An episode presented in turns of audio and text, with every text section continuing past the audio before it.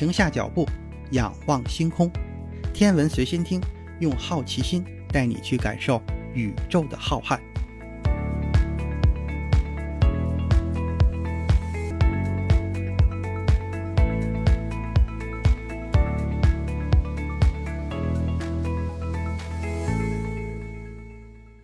心如宇宙大，世界全装下。本节目由喜马拉雅独家播出。各位听友，大家好。这一期节目，咱们接着来说空间站的事儿。和国际空间站相比，我国的空间站核心舱在容积和大小上更加优秀，而且空间站核心舱也有多项技术属于国际领先水平。比如说推进系统。那传统的推进系统是这样：根据牛顿的第三运动定律，相互作用的两个物体之间的作用力和反作用力总是大小相等、方向相反，作用在同一条直线上。这个定律是由艾萨克·牛顿在1687年《自然哲学的数学原理》一书中提出的。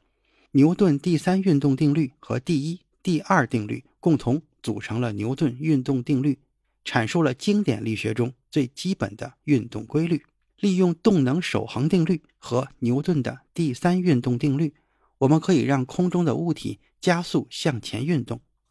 最有用的方法就是向物体运动的反方向不断的抛出物质。抛出去的物质数量越多，速度越快，物体向前冲的速度也就会变得更快。这种现象被人类。用到了卫星和探测器的发射系统上，也就是我们所熟知的传统的化学燃料推进系统。点燃化学燃料之后，凭借着燃烧室和增压泵以及燃料的剧烈燃烧，产生一种推力，火箭才能够升空进入太空。但是，这种推进系统有着两个明显的缺陷：一个是想要获得足够大的推力，那火箭的重量就要足够大。提供的燃料就要足够多，这样一来，火箭的总质量就会更重。另一个缺陷是，燃料燃烧的时候产生的高热气流会受到燃烧的效率、能量转化率和空气阻力等因素的制约。每秒钟能够达到最高喷射速度也只有十千米左右，想要突破这个速度是非常困难的，根本不能满足人类探索宇宙的需求。那么新的动力系统就出现了，这个系统就是离子动力系统。离子推进系统的原理主要是原子被电子轰击之后就会变成离子，在电场的作用下，带电的离子会以加速的运动状态喷出，这股喷出的力量就会产生一股反作用力。离子推进系统制造而成的推进器体积和一个花盆大小差不多，但是离子喷出时产生的气流却很强大。比传统动力系统的十倍还要大，而且操作起来更灵活，还能节省很多的燃料。不过，这种动力系统也有一个缺陷，那就是离子在高速运动过程中会和加速器内的电极板发生碰撞现象。时间一长，生成离子的效率和离子的运动速度都会受到影响，而且还会腐蚀推进器，让推进器的使用寿命变短。那有没有比离子动力系统更强的推进系统呢？为了解决离子在加速运动中和电极板碰撞的这个问题，科学家们改进了推进器的结构，将离子生成区和离子加速区合并在一起，还将一个电极板改成开放的形状。这样一来，加速状态下的离子就不会再碰到电极板。但是，使用这个方法之后，推进器又出现了新的问题，那就是加速区的电子和电极板出现碰撞的现象。这个新出现的问题的解决办法就是利用霍尔效应，这就是霍尔电推进发动机。顾名思义，这是以霍尔推力器命名的发动机。所谓的霍尔推力器，又称霍尔效应推力器，是离子推力器的一种。电推进系统一般分成三个部分：电源处理单元、推进剂供质贮存与供应单元、推力器。在推力器中，推进剂。被电场加速，霍尔推力器将电子约束在磁场之中，并利用电子电离推进剂加速离子产生推力，并中和雨流中的离子，这个速度可以非常的快，能够达到每秒钟十到八十千米。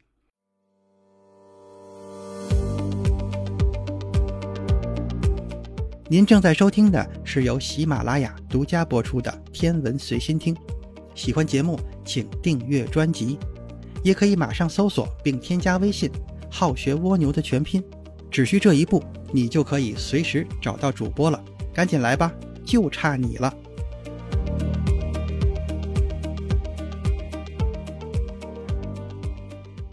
那说了半天霍尔，这个霍尔究竟是谁呢？霍尔是一个美国科学家。他的全名叫做艾德温·赫伯特·霍尔，他发现霍尔效应的时间是在1879年。霍尔效应是指当固体导体放置在一个磁场之内的时候，当有电流通过导体的时候，导体内的电荷受到洛伦兹力而偏向一边，继而产生电压，这就是霍尔电压的现象。电压所引致的电场力会平衡洛伦兹力。通过霍尔电压的极性。可以证实，导体内部的电流是由带有负电荷的自由电子的运动造成的。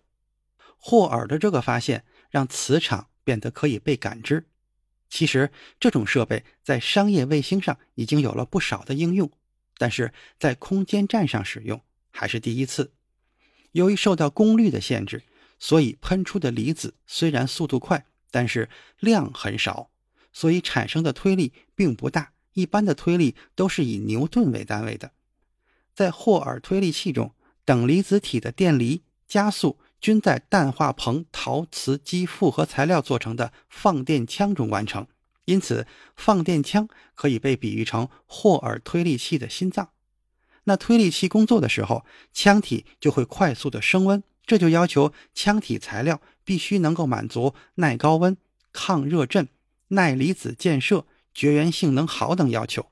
腔体材料的性能是影响推力器寿命的决定性因素。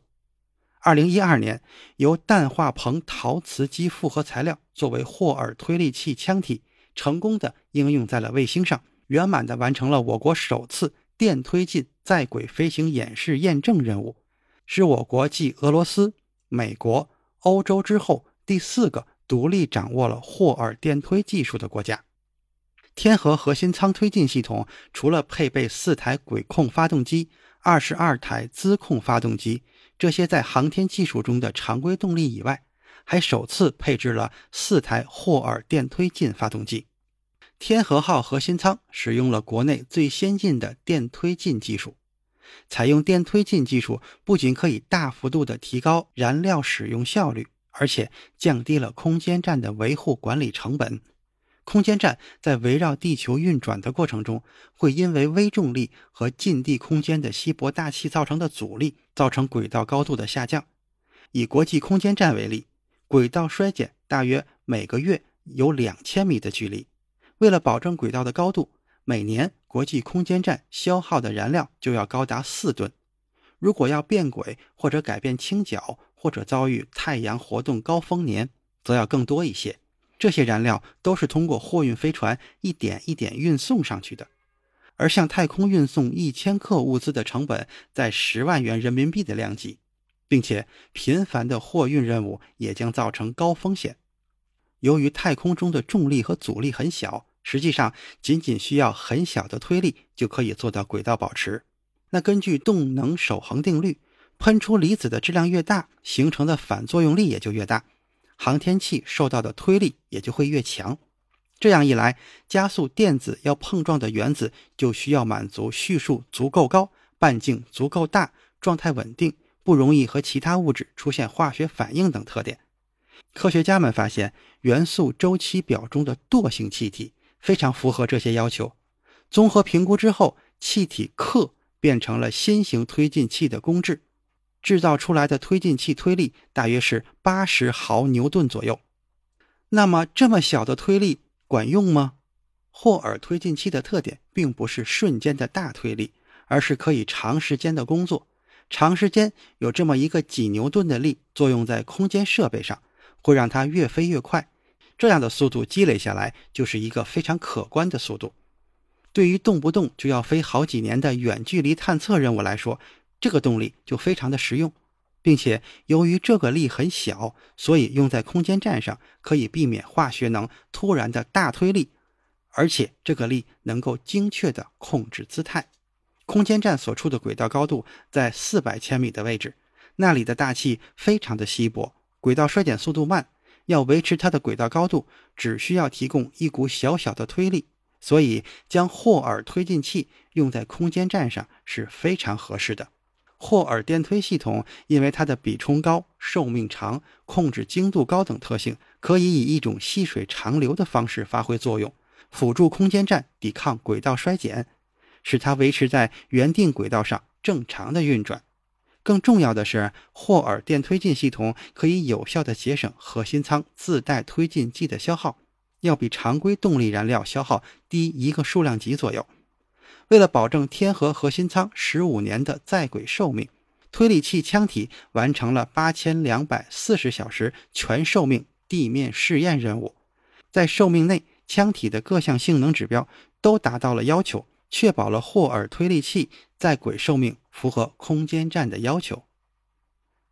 今天的天文随心听就是这些，咱们下次再见。